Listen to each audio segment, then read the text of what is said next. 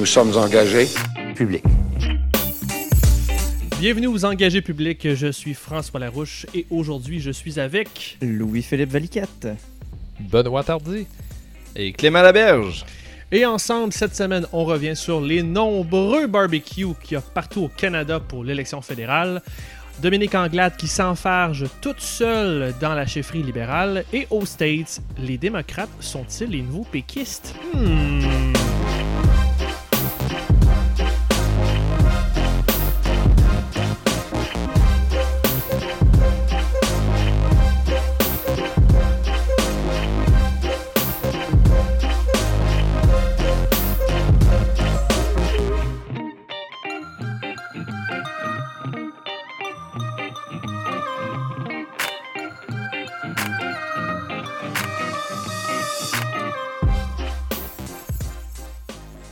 Bonjour les gars, Salut. Salut. ça va bien? Absolument, fait chaud un peu. C'est le fun de faire euh, des épisodes l'été. Il se passe. euh, des fois, on a l'impression qu'il se passerait peut-être un peu moins de choses, mais c'est pas vraiment le cas. Faut quand même rester alerte. faut rester alerte. On a pas mal de choses cette semaine. Avant de voir toutes ces choses-là, euh, je vais commencer avec un peu de, de, trucs à désengager public. Euh, Il y a Denis qui, en tout cas, prend vraiment pas de vacances. Je comprends pas comment il fonctionne, ce gars-là. Il est pas là cette semaine parce que je pense qu'on l'a caché euh, dans un sous-sol. Euh, mais il a quand même fait trois entrevues de suite à ne pas manquer avec Pascal Berubé du PQ, Samuel Poulain de la CAQ et Michel Picard qui est un libéraux euh, fédéraux, un libéral fédéral. Et euh, la semaine prochaine, il y aura mon entrevue avec Simon-Pierre Savard-Tremblay du, euh, du Bloc québécois, comme je l'appelle, le, le mimeur en chef ces temps-ci. Alors, manquez pas toutes ces entrevues. C'est euh, l'été, c'est la saison pour rattraper vos entrevues que vous aviez manquées. Il y, a, il y a un buffet devant vous, il y a des choix, il y a de la gauche, il y a de la droite, il y a des souverainistes, il y a des fédéralistes. Vous pouvez découvrir tous les politiciens en ce moment du Québec. Sinon, commençons avec cette belle élection fédérale, messieurs, qui, a commencé, qui est bien lancée non officiellement. Euh, en tout cas, maintenant, officiellement, euh, on sait que euh, l'élection va avoir bien lieu le 21 octobre prochain, parce que le DGE a confirmé que les élections auraient, auraient bien lieu à cette date-là. Elles ne seront pas repoussées finalement. En même temps, on a eu un sondage léger dernièrement où les conservateurs sont en avance de quelques points à 34%, les libéraux derrière à 32%, le NPD un peu plus loin à 14%, Parti vert à 10% et euh, les amis bloquistes à 4 au niveau du Canada. Si on met ça par exemple au niveau du Québec, ben, on tombe avec les libéraux à 36, les conservateurs à 23, puis avec le bloc à 19. L'élection s'en vient, puis on est dans une nouvelle ère euh, avec euh, des, élections qui vont devoir faire face à de nouvelles réalités. Ben, Ottawa se prépare justement à contrer une ingérence étrangère. Euh, il y a une cellule de crise qui a été montée pour monitorer et réagir. L'équipe, en gros, est mandatée d'informer la population canadienne sur ce qui se fait, s'il y a des incidents qui pourraient menacer une élection qui est libre, qui est juste. C'est pas très clair, par exemple, qu'est-ce qui seraient les critères menant à une alerte publique, mais le comité a, été mis en place. Chez euh, les libéraux fédéraux, on a appris cette semaine que Trudeau demandait 51 000 à chaque député. Il faut comprendre quand même qu'à la suite euh, de la commission Charbonneau, ben, on avait quand même euh, noté que les objectifs de financement électoraux étaient des choses qui étaient euh, dangereux, qui pouvaient mener à une pression qui menait par exemple les députés à faire des gestes illégaux ou leur équipe à faire des gestes illégaux. Donc ça a été soulevé cette semaine. Aussi, Régent Hébert va briguer l'investiture libérale dans Longueuil-Saint-Hubert. Euh, il y avait déjà eu des discussions avec le NPD en 2015. Donc euh, Hébert, c'était décrit comme un- un politicien qui était plus à projet que quelqu'un qui est plus à parti. Donc ce sera aux électeurs maintenant de juger euh, de sa compétence. Chez les conservateurs, on est en zone paritaire au Québec au niveau des candidatures. Ils veulent revoir le guide alimentaire canadien et Andrew Scheer promet euh, de faire du pont de Québec, les gars, une de ses priorités. Puis je finis avec le bloc parce que Yves-François fait une tournée médiatique où il dit que les souverainistes sont mûrs pour de bonnes nouvelles. Et il y aura des publicités bloquistes euh, avec euh, des slogans ciblés dans chaque région du Québec. Mon ami Clément, est-ce que les élections fédérales t'endorment autant que moi? Faut-il se réveiller? Eh bien, écoute, j'essaye de rester attentif parce que parce qu'il faut rester attentif parce que c'est quand on s'apaise qu'on se fait passer euh, Un sapin. les ouais, un sapin, j'allais dire les plus grosses conneries. Fait que euh, j'ai pas le goût de, de manquer d'attention, mais c'est vrai que c'est pas facile. C'est pas facile. Euh, écoute, autant j'ai eu l'impression que la dernière élection fédérale a été éternelle. Ça a duré des mois. Euh, là, j'ai l'impression que celle-là est comme pas commencé. En tout cas, moi, dans Ouais, mon hein? entourage, elle est comme pas commencé. Là, je vois des petites affaires, mais pff, écoute, euh, j'entends plus parler des sondages que des idées euh, défendues par les partis. Ça fait que hum, je me garde des énergies pour regarder ce qui va se passer, probablement dans un genre de, de, de Thunderstrike euh, électoral quelque part en septembre où tout va se passer en deux, trois semaines. Euh, écoute, il y a plein de choses que tu as nommées sur lesquelles je voudrais revenir. Euh, les conservateurs qui, euh, qui lancent comme promesse de revoir le, le tout nouveau guide alimentaire canadien. Que c'est ça? Le pont de Québec, ça fait combien d'élections qu'on va faire là-dessus? Je le C'est sais plus, je peux pas les compter. Parce que les gars, corrigez-moi, là, c'est pas la première fois qu'un politicien dit ça à Ottawa, là. Ben non, je- ça fait, écoute, ça fait deux, trois, quatre élections qu'on fait là-dessus. Des fois, c'est de faire une étude, des fois, c'est de le racheter, des fois, c'est de le repeinturer.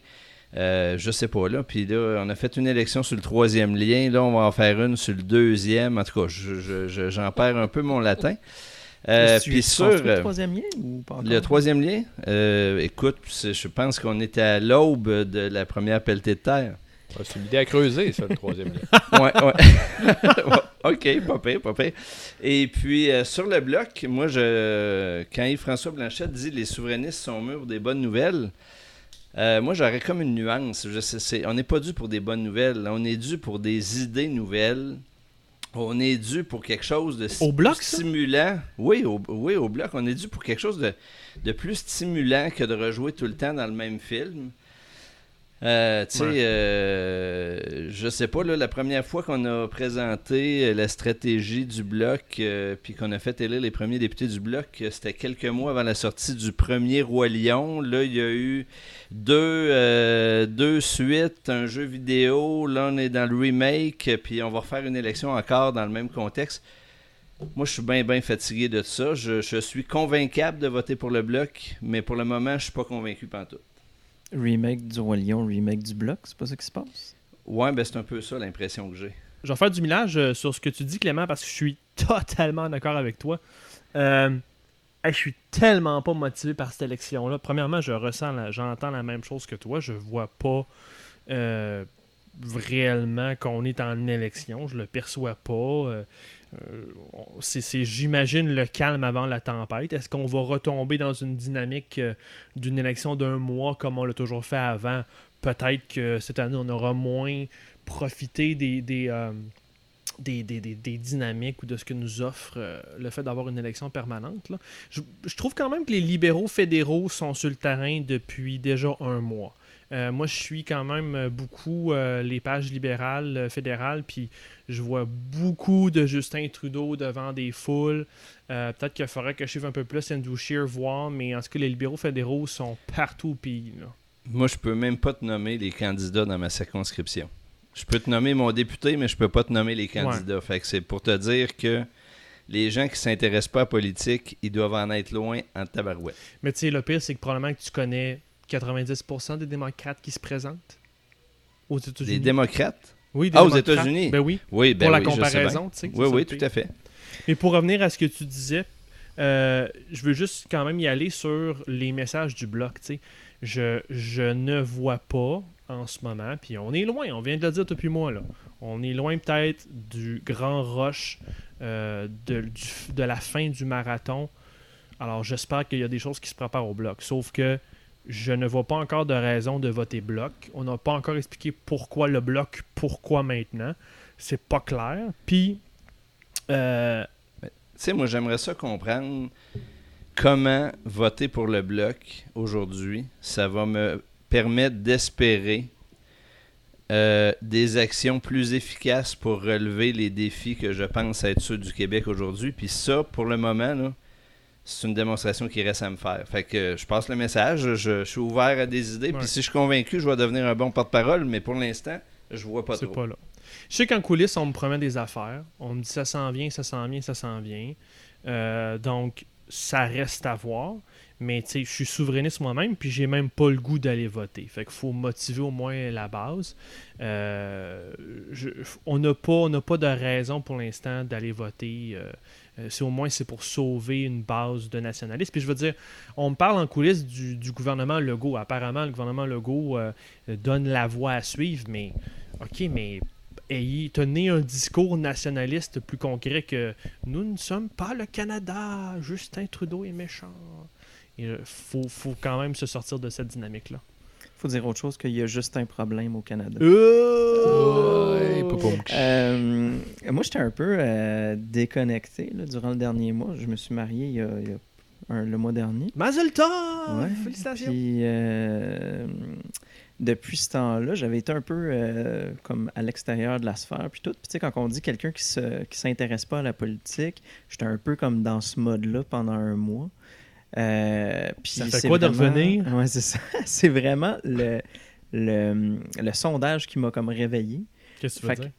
j'ai juste ouvert mon Twitter, puis j'ai comme regardé qu'est-ce qui se passait. Beaucoup de monde parlait du sondage. Ouais. J'ai vu ça dans mes notifications, Journal de Montréal, la presse, etc. Ça parlait de stats, ça parlait qu'il se passe quelque chose. Ah oui, c'est vrai, il y a des élections fédérales qui arrivent. Ça m'a un peu réveillé. Peut-être que une chose semblable va arriver pour, euh, le reste du monde. je veux dire, quand, tu t'en vas acheter ton journal ou peu importe, puis que ça te parle d'élection, que ça te parle de chiffres, ça te dit euh, telle personne va devenir ton premier ministre dans X mois, je pense que ça, peut commencer à justement te réveiller. Peut-être que le monde va commencer à s'intéresser, mais, euh, comme vous dites, là, on n'est vraiment pas à pleine vapeur encore. Ben, tu un bon point. Puis c'est la même chose pour les démocrates en ce moment. Euh, on est chez eux à un an d'élection. Nous, on est dans une autre dynamique où c'est le calme avant la tempête. Euh, là, en ce moment, ce que les partis doivent faire, c'est euh, bâtir leur base, bâtir leur noyau, amasser les dons des plus fidèles donateurs, aller chercher les bénévoles, baser les fondations sur lesquelles ils vont s'appuyer pour aller parler à l'électorat général après, aux gens. Dans le fond, tu as vécu le processus des gens normaux, comme dirait Denis. Puis j'ai je pense que c'est aussi le moment où est-ce que les, les, les partis vont comme tu dis, ils vont commencer à ramasser du monde, mais surtout aussi des candidats. Euh, moi, j'en ai pas vu beaucoup non plus, là, comme Clément dit, mais j'imagine que, tu sais, éventuellement, ils vont se mettre à annoncer euh, vraiment les noms puis les, les, as- les assemblées d'investiture, etc. Euh, ça, c'est sûr que ça va créer un peu plus de, un peu plus de traction. Benoît, toi? Ben, moi, je comprends ce que vous dites, mais pour qui on vote si on vote pas pour le bloc? Sans blague. L'idée, c'est de pas aller voter. si tu, ben, Tu votes pas, c'est ça. Ouais, mais là, voyons, après ça. Ou, tu pas, votes pour ça- le pouvoir. Voyons donc. tu On l'a vu le que les nationalistes pouvoir. au pouvoir, là, ça vaut la peine de, voter vrai, pour le hein, ça change tout. C'est vrai, Ouais, mais c'est pas ouais, toi, François, qui dit que ce podcast-là, c'est pour arrêter le cynisme.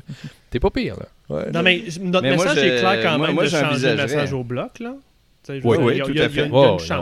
Mais moi, j'envisagerais quand même le Parti vert, euh, malgré tout, parce que euh, s'il s'agit de passer un message aux politiciens qu'il y a une prise de conscience qui est en train de se faire puis qu'ils ils n'y sont pas attentifs, j'aurais l'impression quand même de faire un, un vote utile. T'as un argument qui se vaut. Je suis assez d'accord que ça peut se valoir, mais je suis pas, je suis pas prêt à voter vert. En parlant de ces autres partis-là, là, euh, j'ai l'impression que c'est quand même intéressant parce qu'on n'a pas pantoute parlé du NPD qui, il y a quelques élections, euh, se voyait prendre le pouvoir, etc. Est-ce que ça va retomber aux oubliettes? Est-ce que, parce que dans le dernier sondage, euh, il était, euh, il était encore plus bas que, les résultats qu'ils ont fait à l'élection. Fait que je pense que leur, leur lune de miel qu'ils ont eue a été très passagère. Puis comme tu dis, c'est ça, les Verts, je pense que justement, ils sont en montée. Euh, puis encore plus en Colombie-Britannique. Ça, je trouve que ça commence à être intéressant à voir. Là, j'ai vu le sondage, puis tout d'un coup, je me suis intéressé. Mais euh, si on regarde la différence entre les provinces, on a vraiment un genre de schisme d'un côté. Colombie-Britannique qui s'en va de plus en plus vert. Après ça, au Québec, bon, on a euh, une légère remontée du bloc. Est-ce que ça va se concrétiser? Ça va être intéressant à voir. L'Alberta, euh, conservateur à fond pour euh, pas nous surprendre. Fait est-ce qu'on va vraiment se retrouver avec, avec des provinces vraiment, vraiment avec des résultats complètement différents d'un bord à l'autre? Ça, ça va comme créer encore plus une, euh, je sais pas, comme un- une différence entre chaque espèce de, de, de strate de la population québécoise, euh, canadienne plutôt.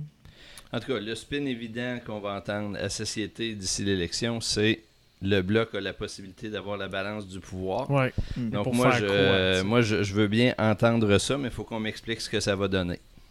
Puis, puis une chose qui va être euh, déterminante dans cette élection-là, les libéraux, les conservateurs ont déjà commencé à faire ça, c'est de d'essayer de cristalliser ce qui est en jeu dans cette élection-là. Donc les libéraux en ce moment disent très clairement que c'est d'empêcher les conservateurs de nous faire reculer. Les conservateurs disent que c'est l'heure de faire tomber Justin Trudeau et ses politiques euh, très progressistes et qui coûtent cher aux Canadiens. Qu'est-ce qui est en jeu au Québec dans cette élection-là. faut le clarifier. Puis pour l'instant, est-ce que, je sais pas, est-ce que c'est de- d'empêcher les pipelines de, passer? Est-ce que c'est d'avoir un- un discours nationaliste de dire maintenant, ce qui passe par le Québec est déterminé par le Québec? C'est de renouer avec un nationalisme affirmé dans 3-4 dossiers clés, puis that's it. Ça peut se faire, mais il faut clarifier qu'est-ce qui est en jeu dans cette élection-là. Sinon, pour l'instant, tout ce qu'on me vend, c'est une autre fédérale comme un autre, puis que ce soit euh, pas Harper, mais Scheer ou Trudeau au pouvoir, ça ne changera pas grand-chose. Pourtant, c'est quand même intéressant parce que euh, avec le, le- le gouvernement de la CAQ qui est quand même qui démontre quand même euh, une certaine forme de nationalisme puis qui était capable de mettre son point sur la table un petit peu du côté de la, de la fédération. euh, ce serait justement le temps pour le bloc de vraiment euh, concrétiser leurs potentielles promesses là, ou de les faire.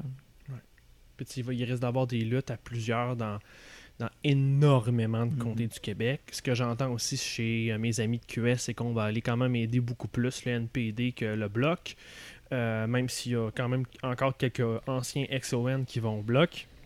Donc, il y aura sûrement, connaissant les gens de QS, il y aura sûrement deux, trois comtés cibles qu'on va mettre, genre 95% de tous les militants de QS dans ces comtés-là du côté de NPD. On va être très concentré.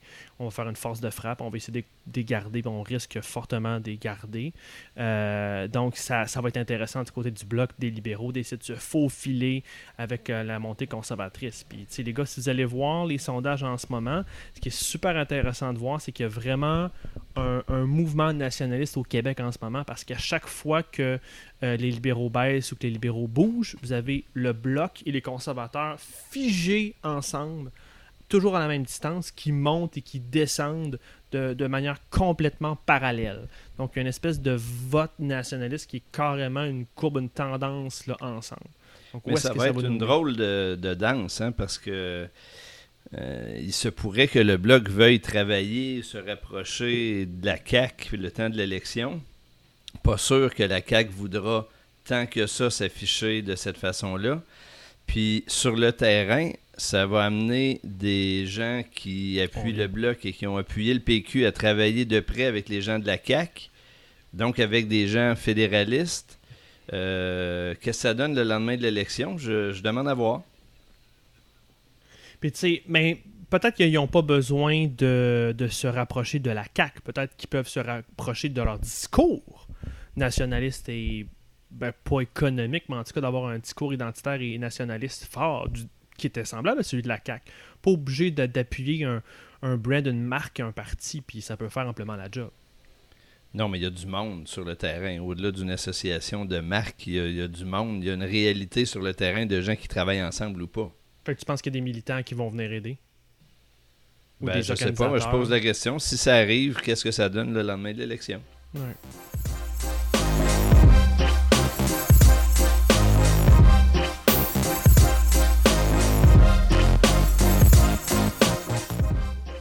Justement, parlant de la CAQ, on va aller à Québec. Euh, la lune de miel, en tout cas, les gars, se poursuit avec euh, la coalition Avenir Québec. Ils sont à 47,8% euh, dans le dernier sondage euh, du 12 juillet. PLQ à 21% 22 si j'arrondis. Si je continue d'arrondir, ça fait QS à 15% et le PQ à 11 euh, et pendant très très habile ce cher Pascal Bérubé parce que pendant que tout le monde était en vacances, c'était le début des vacances des parlementaires, ben Bérubé est comme Denis, ils prennent pas de vacances ces deux-là. Je pense que c'est pour ça qu'ils ont fait une entrevue ensemble parce que justement Pascal est sorti euh, dès le début des vacances euh, des parlementaires pour proposer une commission parlementaire sur le vol de données chez Desjardins. Euh, Desjardins, justement, a offert une protection permanente euh, d'Equifax à tous ses membres. Euh, ils se sont aussi, Desjardins, défendus devant un comité à Ottawa, mais il n'y a pas eu de commission à Québec. Et petit rappel amical sur Equifax, ils ont eux aussi été victimes d'un vol de données en 2017. Donc, côté sûreté et solution, on n'est pas là en passant. On est en très bonne main. Ouais, euh, même chose pour Capital One, mais aux États-Unis. Euh, cette semaine, je pense, euh, la...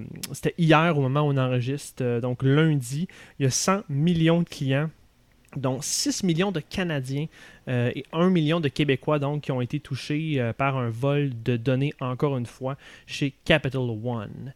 Éric Kerr, qui est euh, le ministre responsable euh, de la stratégie numérique, dit qu'il y a des leçons à tirer euh, de toutes ces, affaires-là pour les grandes organisations.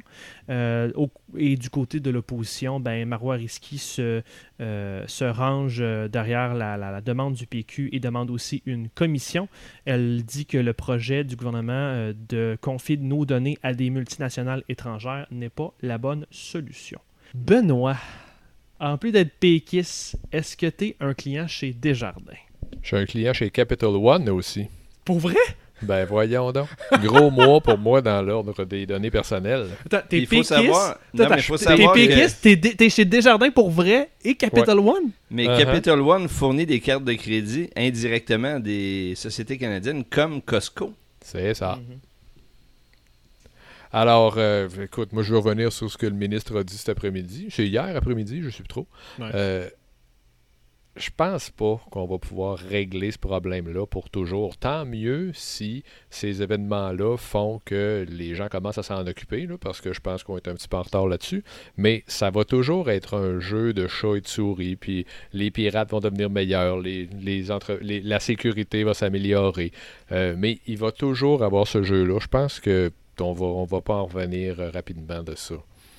Mais euh, les données vont devenir de plus en plus quelque chose de précieux, euh, recherché. Il va toujours avoir quelqu'un qui va les vouloir. Fait qu'il va toujours falloir mieux les protéger. Je pense pas qu'on va pouvoir dire OK, non, c'est réglé, vos données sont en sécurité, c'est fini. Vous n'avez plus à vous en faire, tout va bien, dormez tranquille. je pense pas que ça va arriver. Mais avec des, avec des lois comme ils font en Europe avec GDPR, euh, c'est le genre de c'est le genre de mesure qui permet justement de, de protéger les gens. Euh, plusieurs des mesures dans, euh, ce, dans ce package de lois-là, disons, ou de, peuvent protéger dans des cas comme ça. Par exemple, euh, tu peux demander à une organisation de te donner toute l'information qu'ils possèdent sur toi. Fait que déjà, ça te permet d'avoir une idée de qu'est-ce qu'ils possèdent. moi, je suis membre des jardins, puis j'ai pas je connais pas l'entièreté des données qu'ils possèdent sur moi. comme j'ai une idée qu'ils savent où ce que j'habite parce qu'ils m'envoient mes, mes, comptes de carte de crédit. Mais hormis ça, est-ce qu'ils savent, euh, ils doivent avoir ma, carte, ma, ma, date de naissance, etc. Mais jusqu'à quel point est-ce qu'ils ont de l'information? Puis une autre mesure justement qui est apportée euh, en Europe, c'est que les entreprises doivent faire tout ce qu'elles peuvent pour garder uniquement l'information dont elles ont réellement besoin. Oui, c'est vrai. Fait que, nous autres, au travail, je travaille chez Square Enix, qui est une compagnie de jeux vidéo japonaise. On a des données sur les gens, puis sur, sur les joueurs, parce que quand ils s'inscrivent, quand ils achètent ou peu importe. Puis on doit faire une revue complète de absolument toutes les données qu'on possède sur les individus. Puis si on n'en a plus besoin, on doit immédiatement les purger puis le moins possible que ces, que, que, que ces données-là puissent servir à identifier les personnes, puis que tu puisses lier, euh, je sais pas moi, un profil de joueur avec un individu réel dans la vie. Fait en, en, compartimentalisant, puis en rendant possible cet effaçage de données récurrent, euh, ça, ça prévient justement des problèmes comme ça, ou du moins ça les rend moins graves que ce qu'ils peuvent réellement être. Clément? Ben là-dessus, euh, on est, c'est sûr que toutes ces lois-là, aujourd'hui, on commence à avoir fait leurs preuves à l'étranger. On en est très, très, très loin ici. Il euh, va falloir à un moment donné qu'on on, s'attaque à ces questions-là. Puis c'est pas vrai qu'il n'y a pas d'expérience ailleurs, puis c'est pas vrai qu'il n'y a pas de moyens juridiques de protéger ça. L'autre élément auquel il va falloir qu'on s'attarde éventuellement, c'est les, événements chez Desjardins font réaliser à quel point notre système d'identification des citoyens, le numéro d'assurance sociale, est une méthode totalement archaïque. Ben, tellement. Euh, puis je ne sais pas si vous avez eu l'occasion de demander des numéros d'assurance sociale dans les dernières années. Moi, j'ai eu à le faire pour mes trois ados au moment où ils ont eu leur premier job. Mais je veux dire, c'est d'une candeur. Quand tu vas chercher le numéro d'assurance sociale, on te dit parce que moi, j'ai dit, ben, allez-vous leur donner une carte? Comme moi, j'en ai une. Puis la réponse, c'est non, on donne plus de carte parce que c'est risqué de la perdre. Fait qu'on vous l'imprime sur un papier, mais ne le perdez pas. C'est quoi C'est ça la réponse aujourd'hui. Tu sais, fait il y a un moment donné, il y a une réflexion qu'on sait qu'on doit faire depuis longtemps, qu'on n'a pas faite, puis ben c'est là qu'on est, puis là on se fait prendre de vitesse. Fait moi je, suis d'accord avec Benoît qu'on ne prendra jamais le dessus sur ça, on sera jamais à l'abri de ça.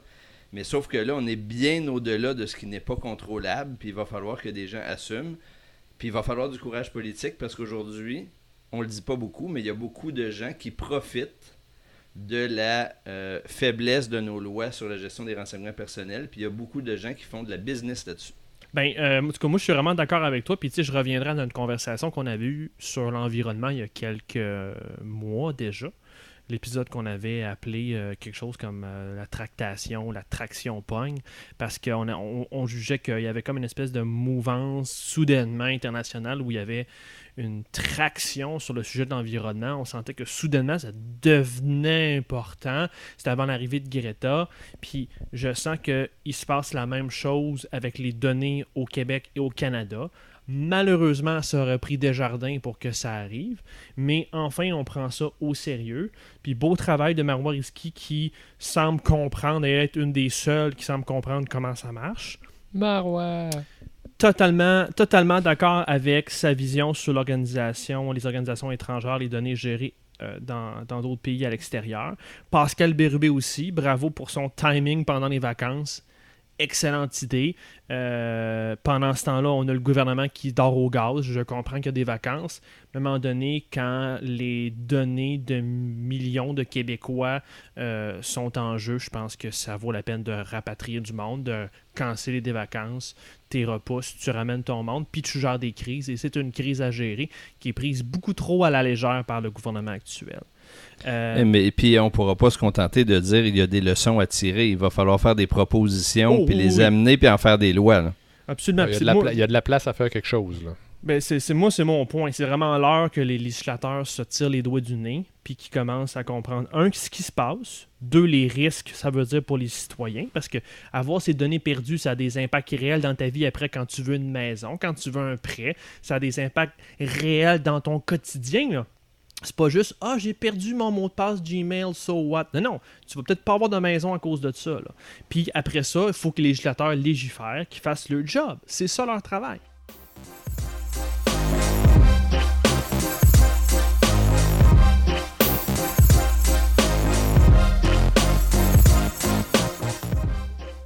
Course au PLQ. Euh, du côté du PLQ, on fait un remaniement euh, du cabinet fantôme. On a Marie-Claude Nichols qui passe à la sécurité publique. Christine Saint-Pierre est maintenant aux relations canadiennes, à la protection de la langue française et à l'éthique. Euh, Kathleen Whale s'en va à la francophonie canadienne. Massef Daraji s'en va à l'immigration et l'immigration, c'était à Anglade en passant. Anglade qui est maintenant est candidate officielle à la course. Euh, Grégory Kelly, Forêt, Faune et Parc. Et il y a eu aussi des remaniements du côté du Parti québécois, euh, mais c'est plus simple parce qu'ils ne sont pas beaucoup. Sylvain Roy est devenu porte-parole en matière de travail et Harold Lebel aux affaires municipales. Si je reviens au PLQ, euh, il y a André Fortin qui veut se pencher sur les effets des jeux vidéo et des appareils numériques. Et on a eu la confirmation que la course à la chefferie allait être lancée le 23 novembre prochain. Euh, d'ailleurs, parlant de course, euh, Dominique Anglade euh, a malheureusement confié la gestion de son image à un stratège douteux, un stratège qui a été sanctionné pour malversation et euh, ça sortit dans les médias. Le JDM euh, a poussé un peu l'équipe d'Anglade. Au début, l'équipe a nié. Non, il n'a jamais travaillé avec nous autres. Puis à la fin, on a avoué qu'il euh, avait travaillé avec eux autres et ils ont mis terme à leur collaboration. Alors, LP, est-ce que tu vas offrir tes conseils d'expert en communication à l'équipe d'Anglade? Euh, non, non, ça devrait aller. euh, pas euh, éternellement, pas extrêmement intéressé par euh, cette course en ce moment. Pourquoi? Euh, je sais pas, je pense que, tu sais, comme je disais, il y a déjà mon mois d'absence médiatique qui aide pas. Mais. C'est euh, le pouvoir, le, le parti naturel au pouvoir. Là. ah ouais, ben je veux Les bien, PLQ vont mais venir l'année prochaine au pouvoir. Ça, là. ça dit pas grand chose à date, euh, j'ai l'impression. Puis, de toute façon, c'est quoi? C'est dans un an quasiment, là Ou c'est en... c'est au printemps 2020 Ouais, je pense que oui, c'est euh, 2020, c'est ouais. l'élection c'est en 20, ouais. Ouais, ouais. Fait que je pense qu'il leur reste quand même beaucoup de temps pour faire leur place, pour Oui. donner leur opinion. Euh, Peut-être que rendu euh, à l'hiver, euh, ça va m'intéresser un peu plus. Puis déjà, on va avoir un nouveau gouvernement au fédéral. Ça va euh, nous permettre de nous mettre de quoi sous la dent. Benoît, j'ai aussi compris que tu avais un, un grand intérêt pour la course au PLQ. Ah oui, c'est moi je suis tellement un libéral dans l'âme que c'est- tout ce qui se passe au PLQ m'intéresse au plus haut point. Non, euh, je suis un peu comme LP. euh, je- ça, je- ben, il s'est pas encore passé grand-chose, il faut être honnête, mais euh, ça m'intéresse pas beaucoup. là. Les libéraux peuvent bien choisir le chef qu'ils veulent. Je voterai pas pour lui de toute façon.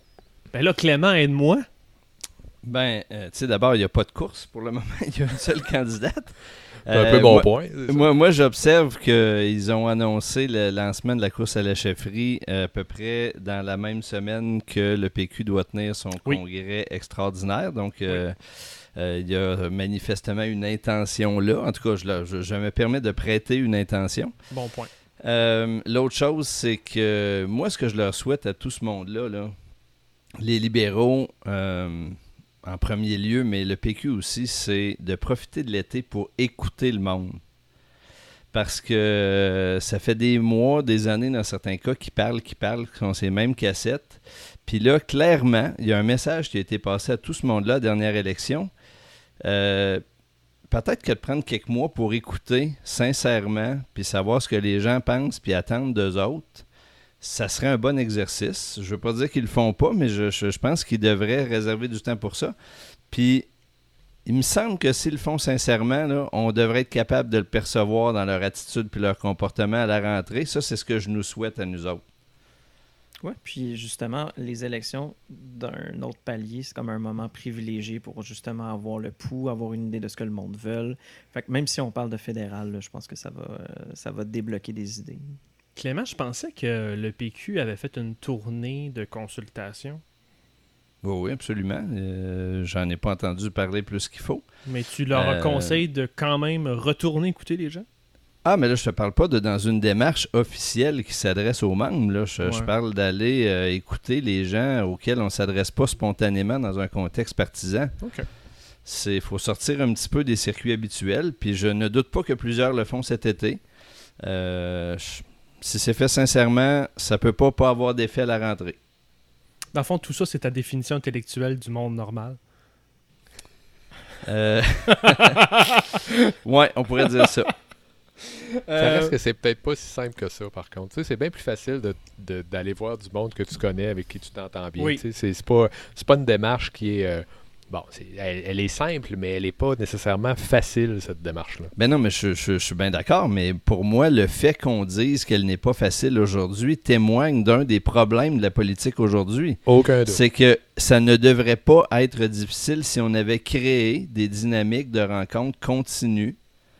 Euh, François a parlé euh, pendant longtemps dans des épisodes de campagne permanente et tout. Euh, on a-tu oublié ça?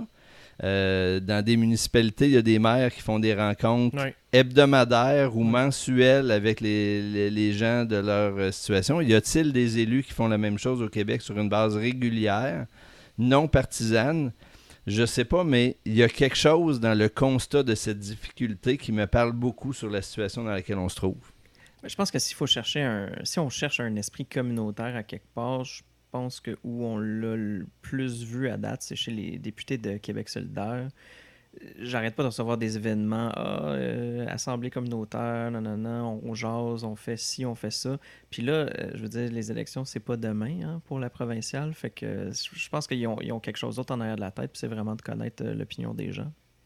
Le problème avec ça, c'est que quand tu fais des. Puis il faut, faut les faire, ces rassemblements militants-là. Ils ont une fonction très euh, utile. Tu rassembles tes sympathisants, tu essaies de les convertir vers des fonctions de bénévoles ou tu les intègres ou tu écoutes ce qu'ils disent, mais tu rassembles une petite frange de la population quand même. Puis je pense que ce que Clément essaie d'exprimer qui est, très intéressant, puis moi ça me beaucoup ce que tu dis Clément, tu es en train d'identifier, puis on, tourne souvent autour de ça, puis ça va mener au populisme comme sujet.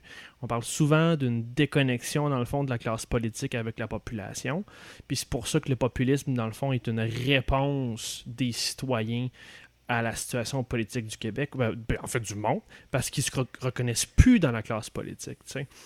Fait qu'à un moment donné, il y a, on a perdu le lien entre avec cette classe-là, on a perdu le réflexe de soit la population n'est plus capable d'amener son message à la classe politique et de monter à devenir avec la classe politique. C'est normal généralement que des gens comme euh, Alexandria Ocasio-Cortez deviennent eux-mêmes des organisateurs et ou des élus. Fait qu'il faut qu'à un moment donné, la population monte leur message et leur volonté. Et dans un second temps, il faut que la, que la classe politique soit capable de verbaliser clairement c'est quoi les défis prioritaires euh, qui, qui, euh, auxquels ton, pays ou ton, ta nation, ton comté fait face. Si tu n'es pas capable de, d'exprimer que tu comprends c'est quoi les défis de ta population, qu'est-ce que tu fais là, tu? Puis tu parles à qui? Puis là, ben, je vais faire un petit bout par les réseaux sociaux, puis, le, numérique euh, encore. On a parlé du fait que là, il y a des événements qui font que les, partis politiques comprennent l'importance de ce que c'est en train de prendre, mais sur la façon d'utiliser les médias sociaux, puis le, le, web en général pour parler avec la population, on n'est pas encore à l'avant-garde non plus de ce qui se fait dans le monde. On l'utilise encore, malgré tout, depuis dix ans comme un moyen de broadcast de plus. Puis on communique des clips et des petits messages, puis on fait écho à ce qui trouve euh, déjà sa place dans les médias traditionnels. Mais le potentiel de dialogue et de s'adresser à des gens qui ne s'intéressent pas déjà à nos messages, on l'a très peu exploré encore. Ben? Êtes-vous en train de dire que Twitter, c'est pas la place pour aller rejoindre les gens qui euh, pensent pas comme nous? Voyons, qu'est-ce que vous dites là? Moi, je vais mettre mon chapeau de marketeur 5 secondes. Là. c'est, c'est, vous avez pas idée le nombre de clients, puis, puis quand j'étais au PQ, c'était la même affaire. L'importance qu'on met sur les médias sociaux, elle est là, elle doit être là. C'est un outil comme un autre. Mais on nommait énormément des outils qui sont aussi efficaces, sinon plus, comme simplement les activités, les rencontres humaines, les courriels, euh, Google Search. Il y a, les algorithmes changent chez les médias sociaux. Leur fonction et l'utilité qu'ils doivent avoir changent avec ça. Puis ça, il faut le comprendre. Des députés ou des candidats qui ont comme stratégie principale Facebook, il euh, faut que ça change. Ben, je suis bien déçu que Dieu, que vous pensez, que vous êtes en train de dire que Dieu parle pas en 140 caractères. Je suis vraiment déçu.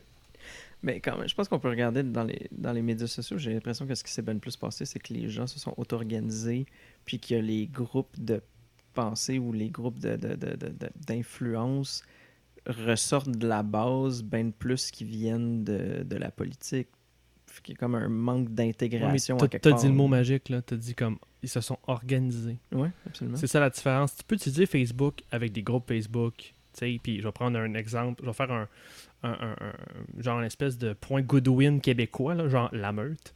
La, la, meute, c'est des gens qui étaient pas vraiment organisés, c'est vraiment grassroots à fond. Ils ont utilisé Facebook à fond pour s'organiser, puis ils ont été un mouvement politique au Québec. Tu peux l'utiliser vraiment pour te monter sur le terrain une équipe euh, qui fait des actions après civiles dans la société, physiquement, tu vas dans la rue, puis etc. Ou tu peux, comme dit Clément, l'utiliser pour broadcaster, puis tu sais, si tu t'organises, tu peux faire bien plus. Tu peux ramasser de l'argent des militants. Donc, il y, a plus que juste de broadcasting. Parce qu'il y a tout de quoi de plus inintéressant qu'une petite chicane du mardi entre des élus puis des chroniqueurs. Des, des, fois, il faut comprendre que c'est une tactique qui peut être utilisée pour attirer l'attention tout le monde le fait à un certain moment. Mais tant que tu reviens sur tes valeurs, que c'est clair, que tu véhicules que euh, voici ce que je veux faire, voici ce que je défends, tant que c'est constamment dans à peu près tous tes messages, à un moment donné que tu te permets une chicane ou un tweet fight avec Patrick Lagacé, c'est pas la fin du monde. Mais il faut que le reste du temps, on sache pourquoi tu es là. Ça arrive pas souvent. Mais, mais c'est ça que je trouve drôle dans la politique. Puis on se répète, je le sais, je suis désolé pour les auditeurs, on se répète, mais faut, nous comme citoyens, faut exiger de nos politiciens euh, qui nous disent qu'est-ce qu'ils vont faire pour les mener au pouvoir. S'ils le font pas, à quoi ça sert de leur donner des sous, puis à quoi ça sert de leur donner du temps pour militer pour eux autres? C'est pas à cause d'une marque seulement qu'on va aller militer pour le PLQ ou pour le PQ pour les conservateurs, whatever. C'est pour aller atteindre les objectifs qui, nous, dans notre vie, sont importants. Puis ça, nous, il faut le communiquer. Mais après ça, les politiciens, leur rôle, c'est de, clarifier ça, de mobiliser les gens. Fait, fait ce que tu nous dis, c'est que s'ils sont aussi poches, parce qu'on n'est pas assez exigeant. S'ils sont aussi poches, c'est peut-être parce qu'on est dans à une autre époque de l'histoire du Québec où les enjeux sont différents. On est encore, on est en deux époques. Hein. On est sorti de la longue et lente époque post-référendaire, puis on entre dans une nouvelle ère avec l'arrivée de la CAQ puis le changement des, plaques tectoniques. Les gens se réhabituent, puis je pense qu'il y a des cultures politiques qui vont mourir au Québec. Je ne vise personne, mais je pense à des, groupes. Il y a des cultures mourantes qui se sont répétées qui se sont partagés de jeunes politiciens à vieux, politiciens et ainsi de suite euh, pendant des années. Puis ces groupes-là n'ont pas été victorieux, puis ça va mourir. Puis il y a des groupes qui se renouvellent. Les libéraux fédéraux se sont renouvelés de manière merveilleuse en allant chercher, puis je vais prêcher ma paroisse, l'expérience américaine. Ils sont allés chercher les tactiques là-bas.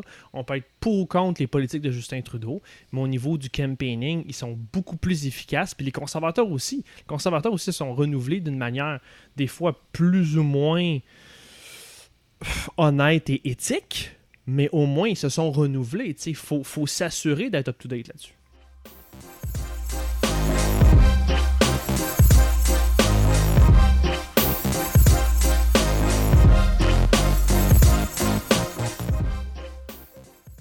Et c'est l'heure du trop long pollu, votre segment favori comme j'aime toujours le dire. Donc on repasse sur l'ensemble des petites actualités qu'on n'a pas eu le temps de, euh, de placer, de, de, discuter avant. Chacun d'entre nous, chacun son tour, on va prendre un seul sujet et on va expliquer pourquoi ça nous intéresse. On en débat 5 minutes et on passe au prochain. Et je commence avec ce qui se passe à Québec, avec Manon Massé qui entame une tournée des communautés autochtones. Le ministre de l'Éducation, Jean-François Roberge, a été critiqué pour une photo avec Malala. Il a même euh, dit qu'il euh, signe et persistait. Québec investit 70 millions dans les services de francisation des immigrants. Tarification du carbone, Québec ira défendre son autonomie en Cour suprême. Legault a aussi dit qu'il euh, a aussi dit non au quota des minorités visibles au CA des sociétés d'État. Intéressant.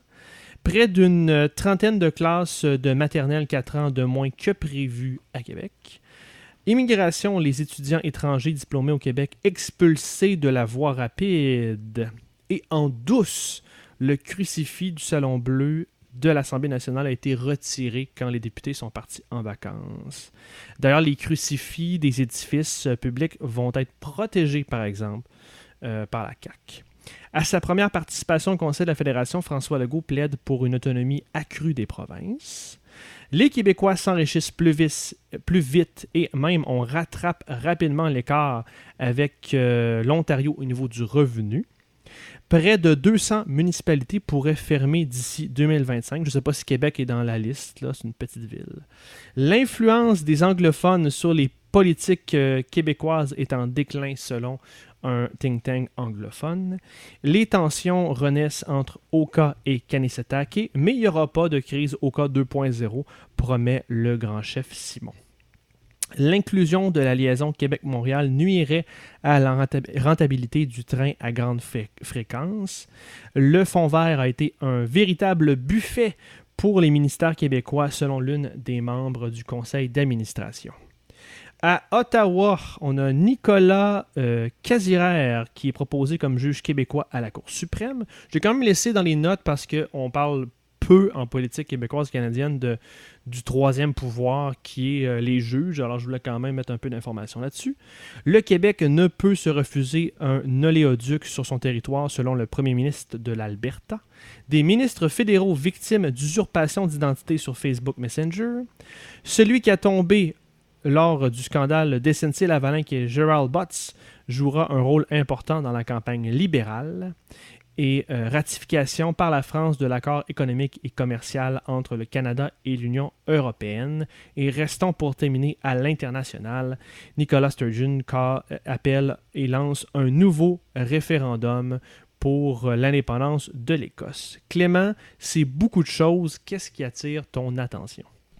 Ben écoute, il y aurait plusieurs, plusieurs choses qui mériteraient des commentaires. Je vais en prendre un très simple, très concret.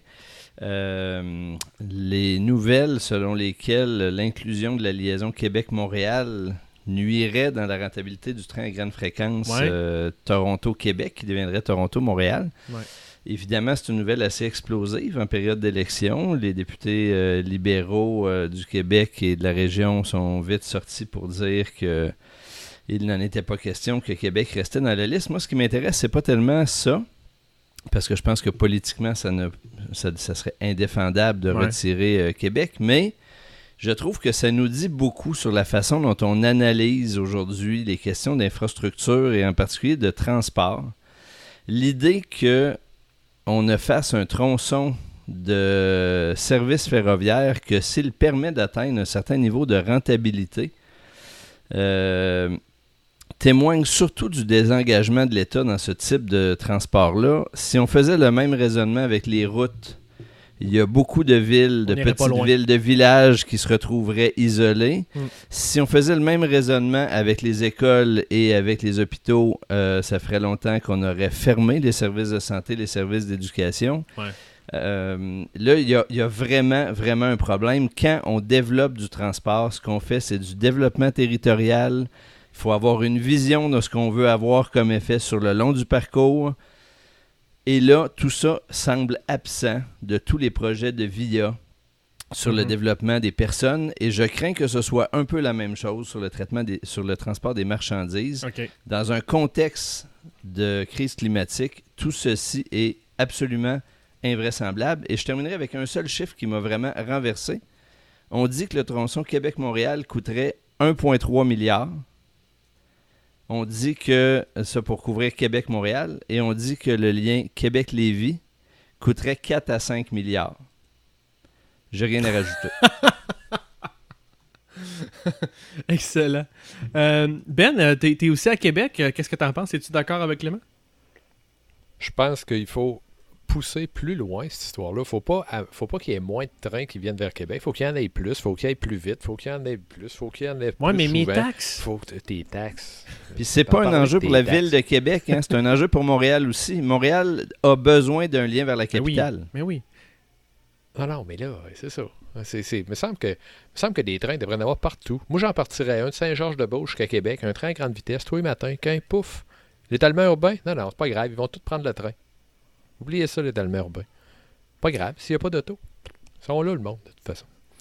Avais-tu un autre sujet qui attirait ton attention cette ben, J'en aurais deux. Moi, j'aime ça, euh, le 70 millions de plus euh, aux immigrants pour la francisation. Euh, ce que j'aime dans tout ça, c'est que tout le monde a l'air d'être content. Ça, c'est rare, ça. Tout le monde trouve Ah ouais, c'est une assez bonne idée. Mais il faut quand même expliquer le contexte. Tu enseignes le français, donc c'est ton expertise pas mal. Là.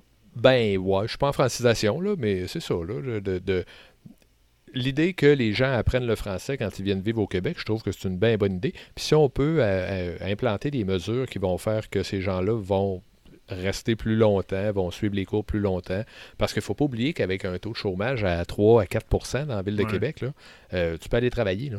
Tu sais, là, c'est 180 pièces par semaine. je veux dire, c'est faux. C'est pas long que tu trouves que tu parles suffisamment bien le français pour aller travailler ailleurs.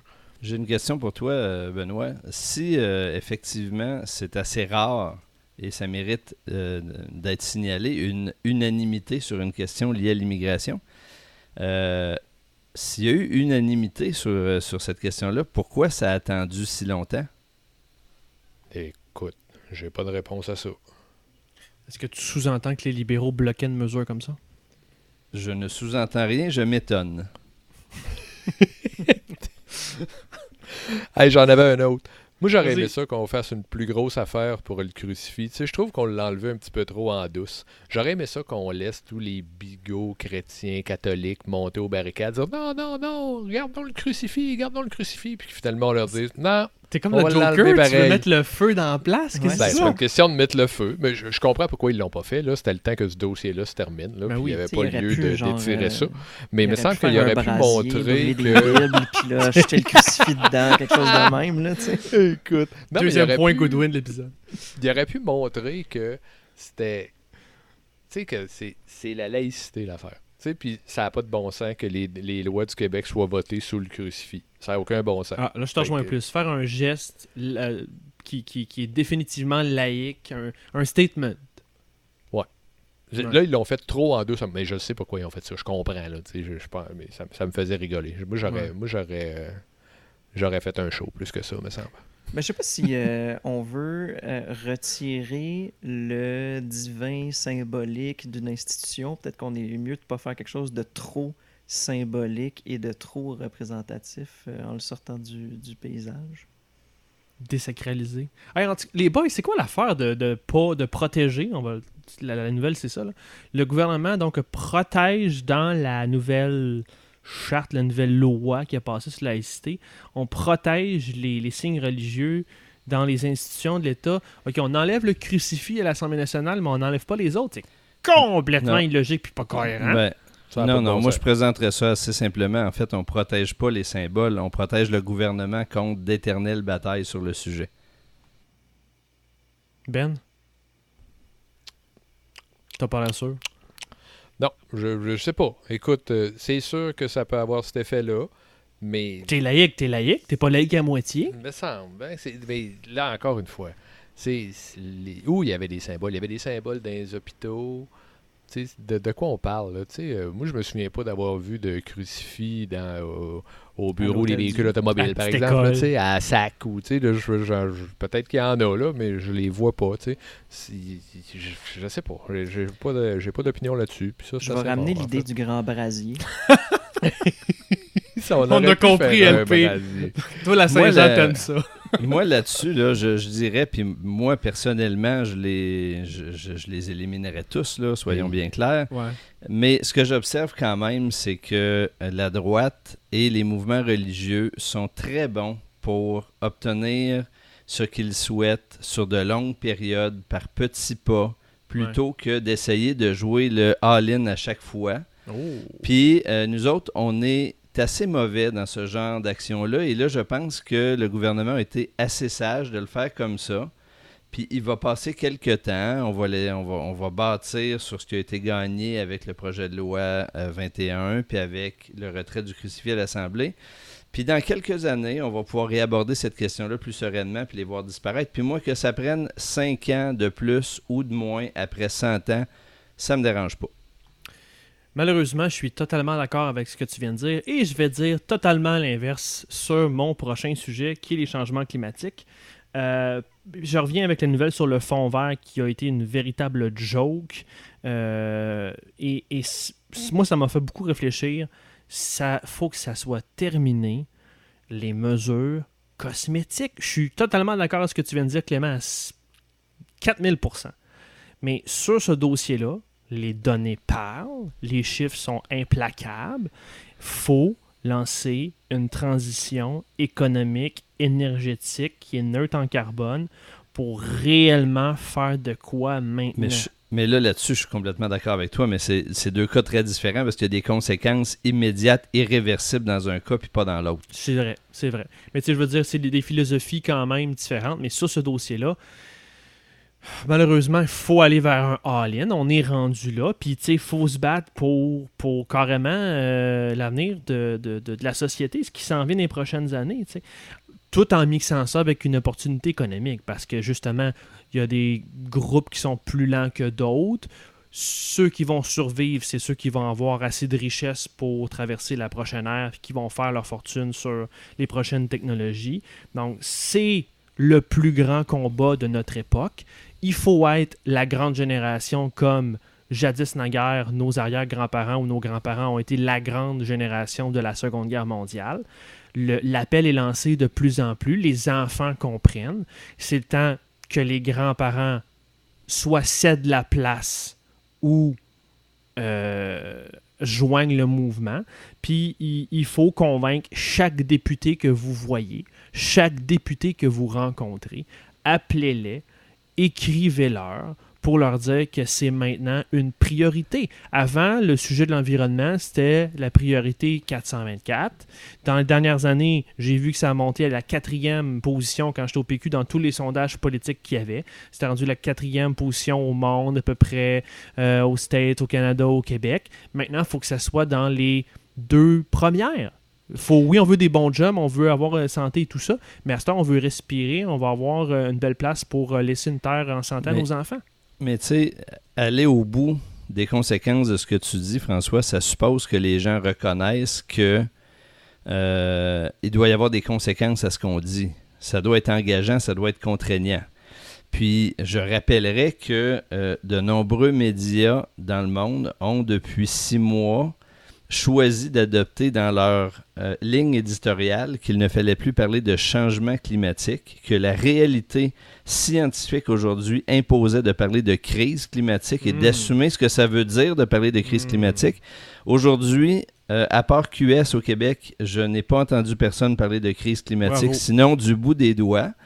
Et euh, dans des discussions avec des amis dans les derniers jours, euh, j'ai encore des gens qui me disent Ouais, mais changement climatique, c'est la saveur du jour, c'est une expression à la mode.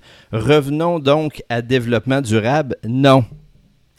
On ne parle pas de la même chose. Développement durable, c'est 1990, le rapport des Nations Unies. Il s'est passé 30 ans, on n'est plus là. Et là, c'est l'heure de mettre les pieds euh, là où on sait qu'on doit aller, puis d'assumer le vocabulaire qui va avec. On est devant une crise qui aura des impacts. Puis comment on prépare le Québec à ça? Aujourd'hui, il y a juste QS qui a le courage d'en parler dans ces termes-là. Puis j'entends pas encore de solutions concrètes. je pense que quand on se fait dire par le premier ministre de l'Alberta qu'on n'a pas le droit de refuser l'oléoduc sur notre territoire, ça aide pas bien la cause. C'est euh, clair. Oui, mais c'est une porte ouverte à parler de l'indépendance en lien avec la crise climatique, Batins. Absolument. puis on s'entendait que sur la question de la taxe sur le carbone, là, euh, dernièrement, bon, l'Alberta et le Québec ont fait front commun contre la taxe sur le carbone mm-hmm. parce que, euh, ben, pour des questions d'autonomie, puis entre autres, ben, je dirais que c'est pas tout à fait pour les mêmes raisons, on s'entend. Euh, pour nous, au Québec, on a déjà une, une bourse du carbone en partenariat avec bon, l'Ontario pour l'instant, puis la Californie. Mais euh, en Alberta, donc nous, c'était plutôt pour garder cette autonomie-là. Pour les Albertains, j'imagine que c'est pour continuer à faire du cash avec euh, du pétrole sale. Donc on n'est pas tout à fait, on est d'accord, mais pas pour les mêmes raisons, on va dire. Euh, on s'entend que le, le ils nous donnent le droit, l'Alberta nous donne le droit d'être autonome quand on est contre leur taxe sur le carbone, mais après ça, quand c'est le temps de faire passer un oléoduc sur notre territoire, là, il faut être du côté du fédéral. Ouais, là, faut vraiment, on n'a pas notre mot à dire. Là, on n'a pas notre mot à dire, exactement. Euh, c'est un petit peu, euh, bon, c'est un petit peu euh, gros con en place, là, mais c'est aussi... Ben, ils défendent leurs intérêts, tu sais. Non, oui, c'est certain. OK, ils défendent leurs intérêts, mais je pense que les autres aussi, il va falloir qu'ils comprennent à un moment donné d'arrêter d'avoir la tête enfouie dans les gaz bitumineux et plutôt se réveiller aussi sur le côté de l'environnement parce que, tu sais, puis après ça, je rappelle que Legault, il a accepté de faire un projet de gazoduc. Euh, je pense qu'on devrait ça aussi s'y opposer. Tu parles de celui du Saguenay? Euh, ben, il, dit qu'il serait, entre autres celui du Saguenay, mais qu'il serait aussi euh, ouvert à faire plusieurs projets de gazoduc si l'Alberta les propose, etc. Pour moi, l'environnement ne doit pas venir après ou même avec l'économie. Pour moi, c'est deux sujets séparés. L'économie, ça va, c'est son truc, mais l'environnement doit être premier dans ce débat-là. On fera pas des, euh, des ah ben tu sais le gaz c'est juste un petit peu mieux que euh, l'alternative qu'on a. Euh, le pétrole. Donc, en plus, on va pouvoir faire de l'argent, donc ça va être correct. Moi, je ne m'attends pas à du ça va être correct. Je pense qu'on s'attend à comme essayer de faire des vraies mesures, comme on disait. Il faut aller au bout du projet. Peu importe ça va être difficile un moment donné. On dirait que tout le monde attend le premier cave qui va vraiment y aller à 100% dans l'environnement au lieu de se poser des questions sur est-ce que ça va avoir des impacts sur mon économie. Mais dans 10 ans, le premier cave, on va l'appeler le leader aussi. Ben exactement. Fait qu'on peut-tu être le premier cave, s'il vous plaît? Puis by the way, je trouve ça tellement niaiseux ce que tu dis, pas sur le fond, mais j'en reviens pas encore qu'on a encore ces débats-là sur le transport du pétrole. Le débat devrait être même plus sur le transport du pétrole. Il devrait être sur la sortie du pétrole. Moi, là-dessus, euh, je suis assez inquiet parce que j'ai fait quelques recherches dans les dernières semaines sur, euh, euh, comment je dirais, le niveau de consommation de, ou de, dégagement de, gaz à, effet de serre par province. Puis, ben, sans surprise, vu l'importance de l'électricité au Québec, on est, euh, le Québec est, un bon élève euh, au Canada. Puis je redoute le moment où le gouvernement de la CAQ va nous dire qu'on a de la place pour faire le projet du Saguenay ou pour des oléoducs, parce qu'au fond, hmm. On a de la place pour être un peu pire puis rattraper la moyenne canadienne. Hmm. On est tellement bon élève, on peut chier ça un peu dans notre coin. Ouais, on a encore de la place pour prendre un peu. Ben, le, marché du carbone, c'est un peu ça. Hein. Oui, absolument. Donc, euh, c'est un peu la même logique. Ben, puis on s'entend que le marché du carbone, euh, c'est bien beau, mais c'est pas euh, la mesure qui va sauver le monde. Non, c'est très années 90, comme disait Clément tantôt. Mais pendant ce temps-là, pendant que le Guardian puis le New York Times choisissent de s'imposer des contraintes pour parler intelligemment de la crise climatique, au Québec, on tape sur Greta. Ouais, qu'est-ce qui est arrivé, Clément? C'est quand même intéressant. Ah ben en fait, c'est juste pour pas s'éterniser sur le sujet, on a eu droit à nos, euh, quelques chroniqueurs euh, au Québec, autant dans le Devoir que dans le Journal de Québec, pour euh, faire des chroniques autour du thème Sainte Greta, Sonic Unado, pourquoi lui accordons-nous autant d'importance, que connaît-elle au changement, au changement ou à la crise climatique. Et puis, ben, ce qui a été intéressant aussi, c'est de constater que euh, ces mêmes termes, ces mêmes critiques, ces mêmes angles d'attaque ont été repris partout euh, en Europe ou en France, et ainsi de suite. Euh, vraisemblablement comme un moyen de diversion, et si on parlait plutôt du fond. Fait que tu penses-tu qu'on a été insulté qu'une adolescente nous fasse la leçon? Surtout à des ben, personnages. en fait, je sais pas, je sais pas si ça a été vécu comme, comme de l'insulte. Je pense que je pense que c'est comme un geste un petit peu désespéré, euh, se sentant euh, incompétent pour parler d'un sujet critique. Euh, c'est plus facile de faire la chronique sur le sujet en jugeant d'une personne qu'en traitant du fond. La palme là-dessus devrait aller au magazine du journal Le Monde qui a fait un long texte la fin de semaine passée sur les mauvais choix vestimentaires de Greta. Bravo. Es-tu en train de dire qu'on est en train de pas parler du sujet, puis qu'il y, a un détournement comme avec euh, le génocide des Autochtones, puis euh, les camps de concentration au Texas? Ah, mais son, son linge n'était même pas recyclable. Ben, je comprends pourquoi elle vient en voilier à cette heure en Amérique. Elle n'a plus le droit, elle n'a plus de place dans la mais, là mais tu sais, c'est ça. moi, j'ai envie de dire là-dessus, ne contribuons pas à ça, mais il faut, mais faut vraiment là, que les, médias québécois se réveillent comme d'autres grands médias l'ont fait, puis assument des responsabilités dans le débat public sur ce, sur ce sujet-là. Mais au fond, qu'est-ce qu'elle dit, Greta? Tu la connais plus que moi, Clément. Mais moi, ce que je comprends, c'est qu'elle dit écoutez donc les scientifiques. Elle, ne se présente pas comme quelqu'un qui connaît ça vraiment. Elle dit écoutez donc ceux qui connaissent ça. C'est ça sa position? Ben oui, elle dit Moi, j'ai 16 ans, je lis ce que les scientifiques écrivent, ça m'inquiète. Et vous, que faites-vous pour y répondre? C'est ça son discours. c'est tellement révolutionnaire en même temps, mais pas. c'est pas. Voyons. Euh, du côté des États-Unis, alors euh, on a malheureusement une photo d'un père et d'une fille qui sont morts noyés en essayant de traverser la frontière euh, euh, Mexique-États-Unis. Ça a fait le tour du monde, ça a secoué les États-Unis, ça a rappelé l'existence de, de, ce que Ben, tu viens d'appeler ces espèces de camps de concentration qui sont officiellement des centres de, de détention pour les migrants. D'ailleurs, Alexandria Ocasio-Cortez en a visité un. Elle s'est fait insultée par les agents de la paix, euh, même si elle est membre du Congrès. Elle a euh, identifié, dévoilé des conditions inhumaines euh, de détention. le vice-président Mike Pence s'est même déplacé dans un des centres, mais lui, il a juste vu que ça puait, selon lui.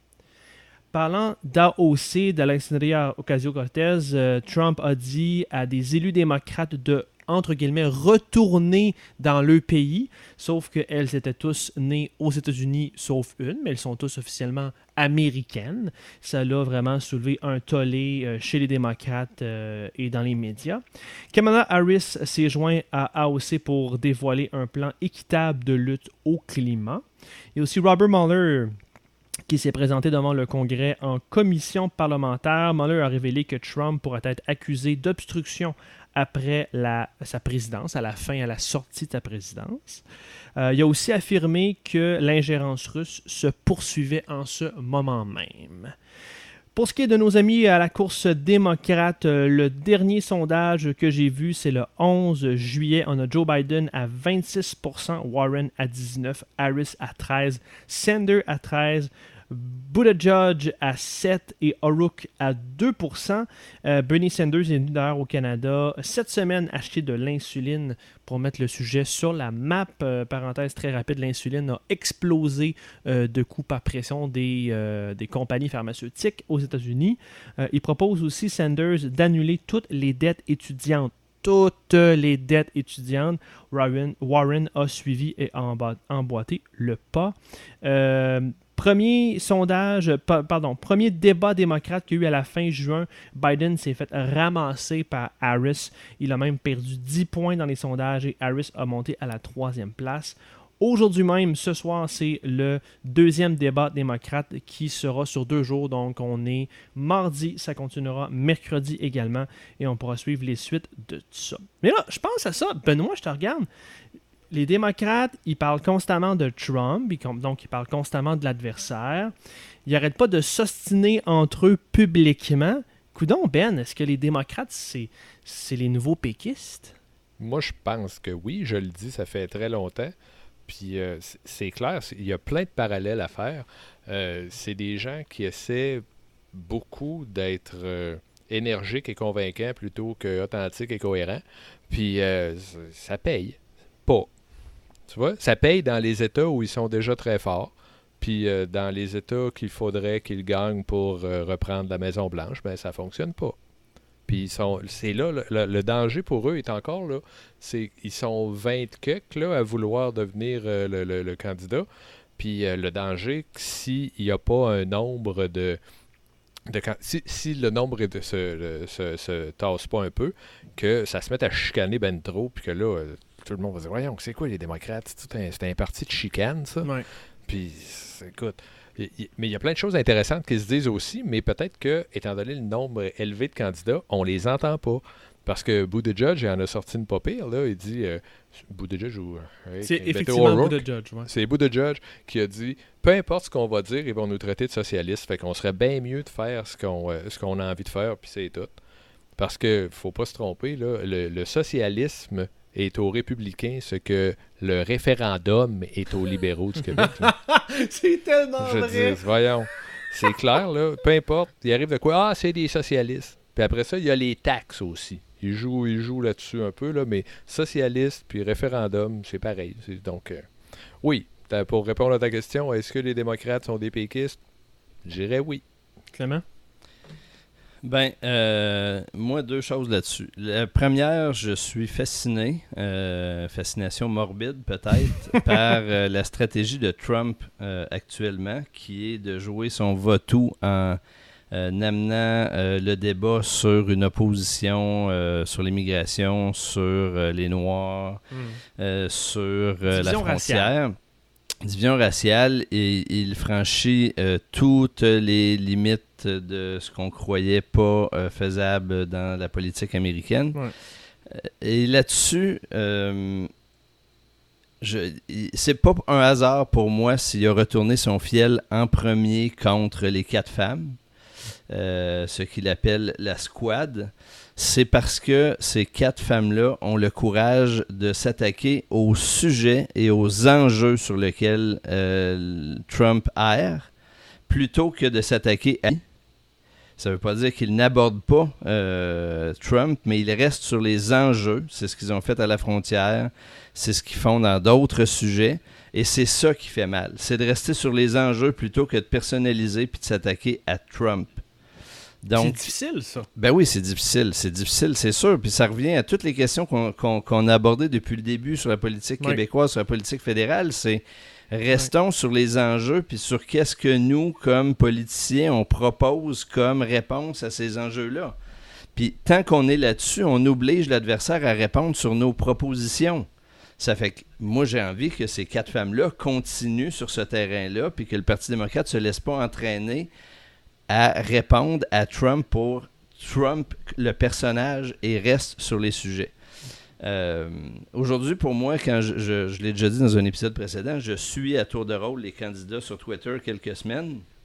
Pour moi, il y en a qui réussissent mieux que d'autres sur, sur, ce, sur ce sujet-là. Euh, Elizabeth Warren réussit à plutôt garder sa ligne, même si elle se permet des commentaires sur, euh, sur Trump à l'occasion. Euh, Harris euh, est plus batailleuse là-dessus. Euh, Dudge est, assez bon. Euh, Jay Inslee, qu'on oublie souvent dans cette affaire-là, est sur la crise climatique continuellement, puis s'assure d'amener ce sujet-là. Moi, c'est ces quatre-là que je suis actuellement, puis je trouve qu'ils ont la bonne attitude dans la bataille qui se prépare. Puis tu trouves ça rafraîchissant? Ben, je trouve ça, je trouve que je trouve ça rafraîchissant parce que si oh, la leçon de l'élection précédente, c'est que si on laisse notre quotidien être accaparé par répondre au personnage Trump, on le sait ce que ça donne déjà, puis il n'y a pas de raison de penser que ça va donner différent la prochaine fois. Tu es euh, d'accord, LP? Euh, moi, au début de l'élection, oh, pas au début de l'élection, mon Dieu, au début de, la course, quand les gens avaient commencé à, à annoncer leur couleur, euh, j'avais vraiment aimé euh, Elizabeth Warren. Je crois qu'elle avait vraiment fait une sortie. Je crois que c'était quelqu'un d'hyper intéressant.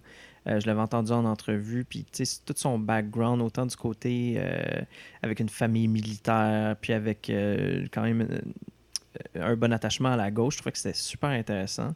Puis l'autre qui m'avait marqué aussi, bon, c'était Sanders encore. Puis tu vois, dans ce temps-là, il parlait de quelque chose comme le moment. Il faut créer un mouvement de 1 million de personnes ou de 1%, quelque chose comme ça. C'est Sanders qui voulait faire. C'est Sanders qui voulait créer ce mouvement-là. Je me demande, est-ce qu'ils sont en train de créer ce mouvement-là? Est-ce qu'ils travaillent à ça ou c'est dans le chamaillage avec Trump en ce moment? Ben, tu t'en vois exactement ce que je m'en allais parce que. Ben, je te pose la question. Moi, moi je...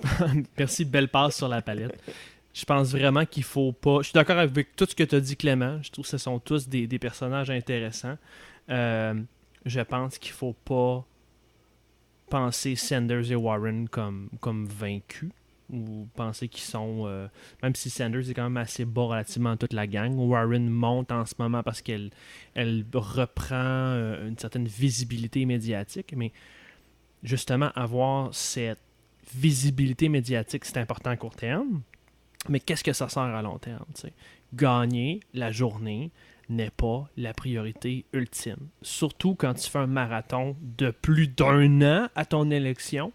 Normalement, à ton moment dans, à plus d'un an de ton élection, tu es en train de. Je reviens à ce que j'ai dit tantôt pour, euh, pour au, fédéral. Tu es en train de bâtir ton noyau de bénévoles, ton noyau de donateurs. Euh, tu fais tes fondations, tu martèles ton message principal. Tu as ton arc narratif. Et dans ton arc narratif, tu as des messages, 3-4 messages clés. Puis je vous invite à aller écouter l'excellente entrevue de Bernie Sanders à Pod Save America avec John Favreau. Pas pour nécessairement être d'accord avec ses positions, mais pour voir comment il est capable de répondre d'ailleurs à toutes les questions de Favreau sans problème, parce qu'il sait pourquoi il se présente. Comme Warren, c'est très clair pourquoi il se bat. Il veut un rééquilibrage économique, puis son adversaire est clair. Les riches ont tout pris, puis laissent rien au monde normal. Fait ça, on peut être d'accord ou pas sur le fond, mais ses valeurs sont claires. Puis ça, ça motive, ça, ça mobilise, ça, ça génère du cash, ça génère des appuis. Warren avec un discours hyper similaire, des fois mieux punché que l'équipe de, Bernie Sanders, des propositions plus innovantes, plus actuelles, fait une excellente campagne, est rendu deuxième. Puis je vais revenir, je vais, Clément, désolé, mais je vole du contenu que tu nous as envoyé en privé cette semaine. Je vais revenir avec l'éditorial du New York Times de David Leonhardt, qui, et là je l'ai traduit en français, expliquait, expliquait clairement ce qu'on a dit dans tout ce balado aujourd'hui. Il écrivait Comment les démocrates l'ont-ils fait pour gagner euh, en, en 2018 En organisant une campagne intelligente, populiste, axée principalement sur des problèmes tels que les soins de santé et des bons emplois. Les démocrates qui ont gagné dans les circonscriptions électorales n'ont pas beaucoup parlé de Trump, des scandales russes, de l'immigration, et se sont contentés de parler de problèmes qui affectent la vie quotidienne de la plupart des électeurs. Est-ce qu'on n'arrête pas de dire la même affaire tout le temps? Le mot-clé, c'est la vie quotidienne. Pour les gens, la politique doit apporter des réponses à des problèmes. Il faut être capable de nommer les problèmes puis de faire des propositions. Puis ça veut pas dire qu'on parle de vidange. Des fois, quand dans à l'époque où je faisais de la politique, quand j'amenais ce genre d'argument-là. À l'époque où je faisais de la politique, arrête. Très... Parce que là, t'en fais plus. Touché, touché, euh, Clément. Mais euh, quand j'étais au PQ, souvent, le, contre-argument, c'était mais, mais c'est le quotidien des gens, c'est comme trop. Je vais le, vulgariser puis le, garder à l'essence de ce que c'était, mais c'est trop. C'est trop. C'est trop, euh, trop basic, c'est trop. C'est pas des grandes choses, pas des, grandes politiques. Nous autres, on aime ça, les grandes politiques, puis on va faire un pays, puis on veut, si on veut, on veut faire des jobs, ou les libéraux, ça sera on veut faire des jobs, on veut l'économie, on veut. Les grandes politiques ont des effets directs dans le quotidien des gens. Il faut être capable de faire le lien entre les deux. D'autres choses? Job de Mike. Suggestion de la semaine, messieurs. Qu'est-ce qui se passe dans vos vies? LP, je commencerai avec toi. Tu t'es marié, premièrement. oui, absolument, absolument. Je me suis marié. Euh, ça change quoi dans ta vie? Qu'est-ce que ça change dans ma fait un beau voyage. Euh, ouais, c'est ça. On a fait un beau voyage en Espagne. C'était bien le fun. Euh, après ça, on est revenu dans un gros avion bien polluant. tu t'es euh, déconnecté de la politique. Dans ouais, c'était quand même intéressant comme voyage, se déconnecter de la politique. Peut-être que c'est. T'es-tu déconnecté carrément de toutes les, technologies aussi? C'était vraiment hot. T'as fait un Clément. Euh, pendant, euh, pendant mon voyage, j'avais. J'ai même pas regardé mon téléphone pour quoi que ce soit. Puis en revenant. ta mère est morte. you will never know. Euh, puis en revenant, disons que j'ai été très, très peu attentif autant du côté euh, courriel que du côté messagerie, que du côté Facebook, etc. J'ai quasiment rien regardé. Puis c'est, comme je disais, le, sondage qui m'a qui m'a rallumé. Fait que euh, ma Switch est à on. Fait que maintenant, euh, ben, j'invite tout le monde comme moi dans la prochaine semaine à s'informer sur qu'est-ce qui s'en vient du côté de la campagne fédérale pour soit s'y intéresser ou ne pas s'y intéresser. Mais même si on vous invite toujours à s'engager, s'impliquer, des fois, j'en comprends que Dr Valiquette recommande une petite déconnexion temporaire euh, estivale. C'est nécessaire. Excellent. Ben, j'entends tu dire que tu avais un Westphalia, toi? Ouais, j'ai un Westphalia, mais il me reste encore une semaine et demie de, de- de job avant de partir deux semaines avec. Oh boy! Euh, La van semaine, life, hein? Cette semaine, je vais, euh, je vais euh, essayer de préparer ces deux semaines-là. Ok. J'ai pas beaucoup, j'ai pas beaucoup d'autres choses. là. Je fais- ça va être deux semaines de job assez intense, puis après, on a deux semaines de congé. Clément? Ben, euh, moi, j'ai recommencé le travail euh, hier. Ok. Et après deux semaines euh, de vacances, mais il faut dire que j'en avais pris euh, j'en avais pris un petit peu au printemps. Et puis euh, j'essaie de prolonger ça en maintenant des activités que j'ai faites avec plaisir en vacances, puis que la, la vie quotidienne euh, nous reprend assez vite à la Mhm. rentrée. Comme fait quoi? que j'essaie de cultiver ma créativité. Je n'ai déjà parlé, mais euh, partir de rien, une feuille blanche. euh, fait que depuis, depuis quelques mois, je, je- je bricole euh, la gravure, de la linogravure. Je- cette semaine, les amis, j'ai fait des cartes, euh, des cartes, tu sais, qu'on envoie avec des times dans des enveloppes comme dans l'ancien ouais. temps. Ouais. Si vous avez le goût que je vous envoie ça, puis que vous voyez un petit peu euh, ce que je me suis amusé à faire, vous avez juste à m'écrire, me donner votre adresse, vous allez recevoir une lettre. Si vous avez encore une boîte aux lettres. Fait que ça, c'est un appel à tous les engagés à la maison. Oui, les auditeurs. Voyez votre. Il n'y a, votre- y a pas de problème, vous m'envoyez votre Clément. adresse, puis je vous envoie une carte avec un beau, gentil petit mot. L'appel est lancé. Euh, de mon côté, je pars en vacances. Alors, je vous laisse le balado euh, pour deux semaines, les gars, entre vos mains euh, expertes. Euh, lâchez pas ça. C'est bon, je vais m'arranger que ça déménage pas à Québec, euh, définitivement. Ouais, c'est ça. On, on- S'il te plaît.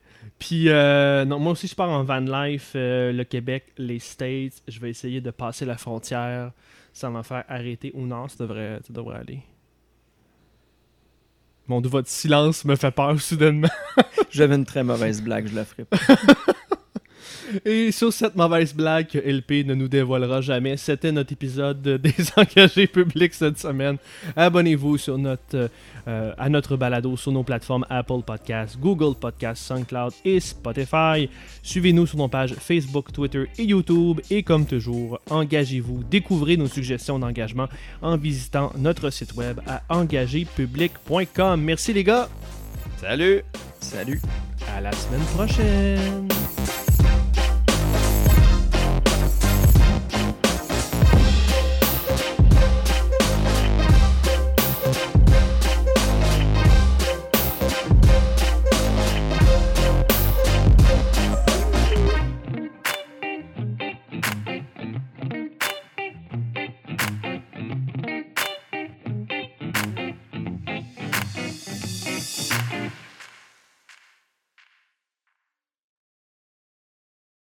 Puis, euh, comme tu dis, ben, euh, Denis, je te refuse l'accès.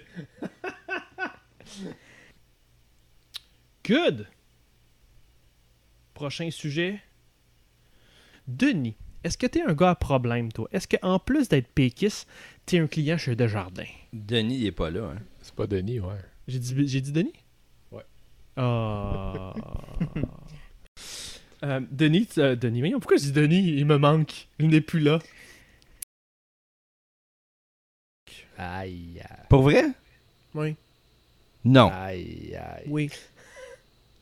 T'es sérieux, là? C'est ce qu'on m'a dit. J'ai trois sources. Ok, c'est ce que. ok, ouais. Je... Hey. Puis, Euh, puis normalement, tu sais, quand on rejoue dans le même Roi Lion, normalement, la deuxième version est améliorée. Denis écrit soudainement le show est 20 fois meilleur. ouais, parce qu'on bitch.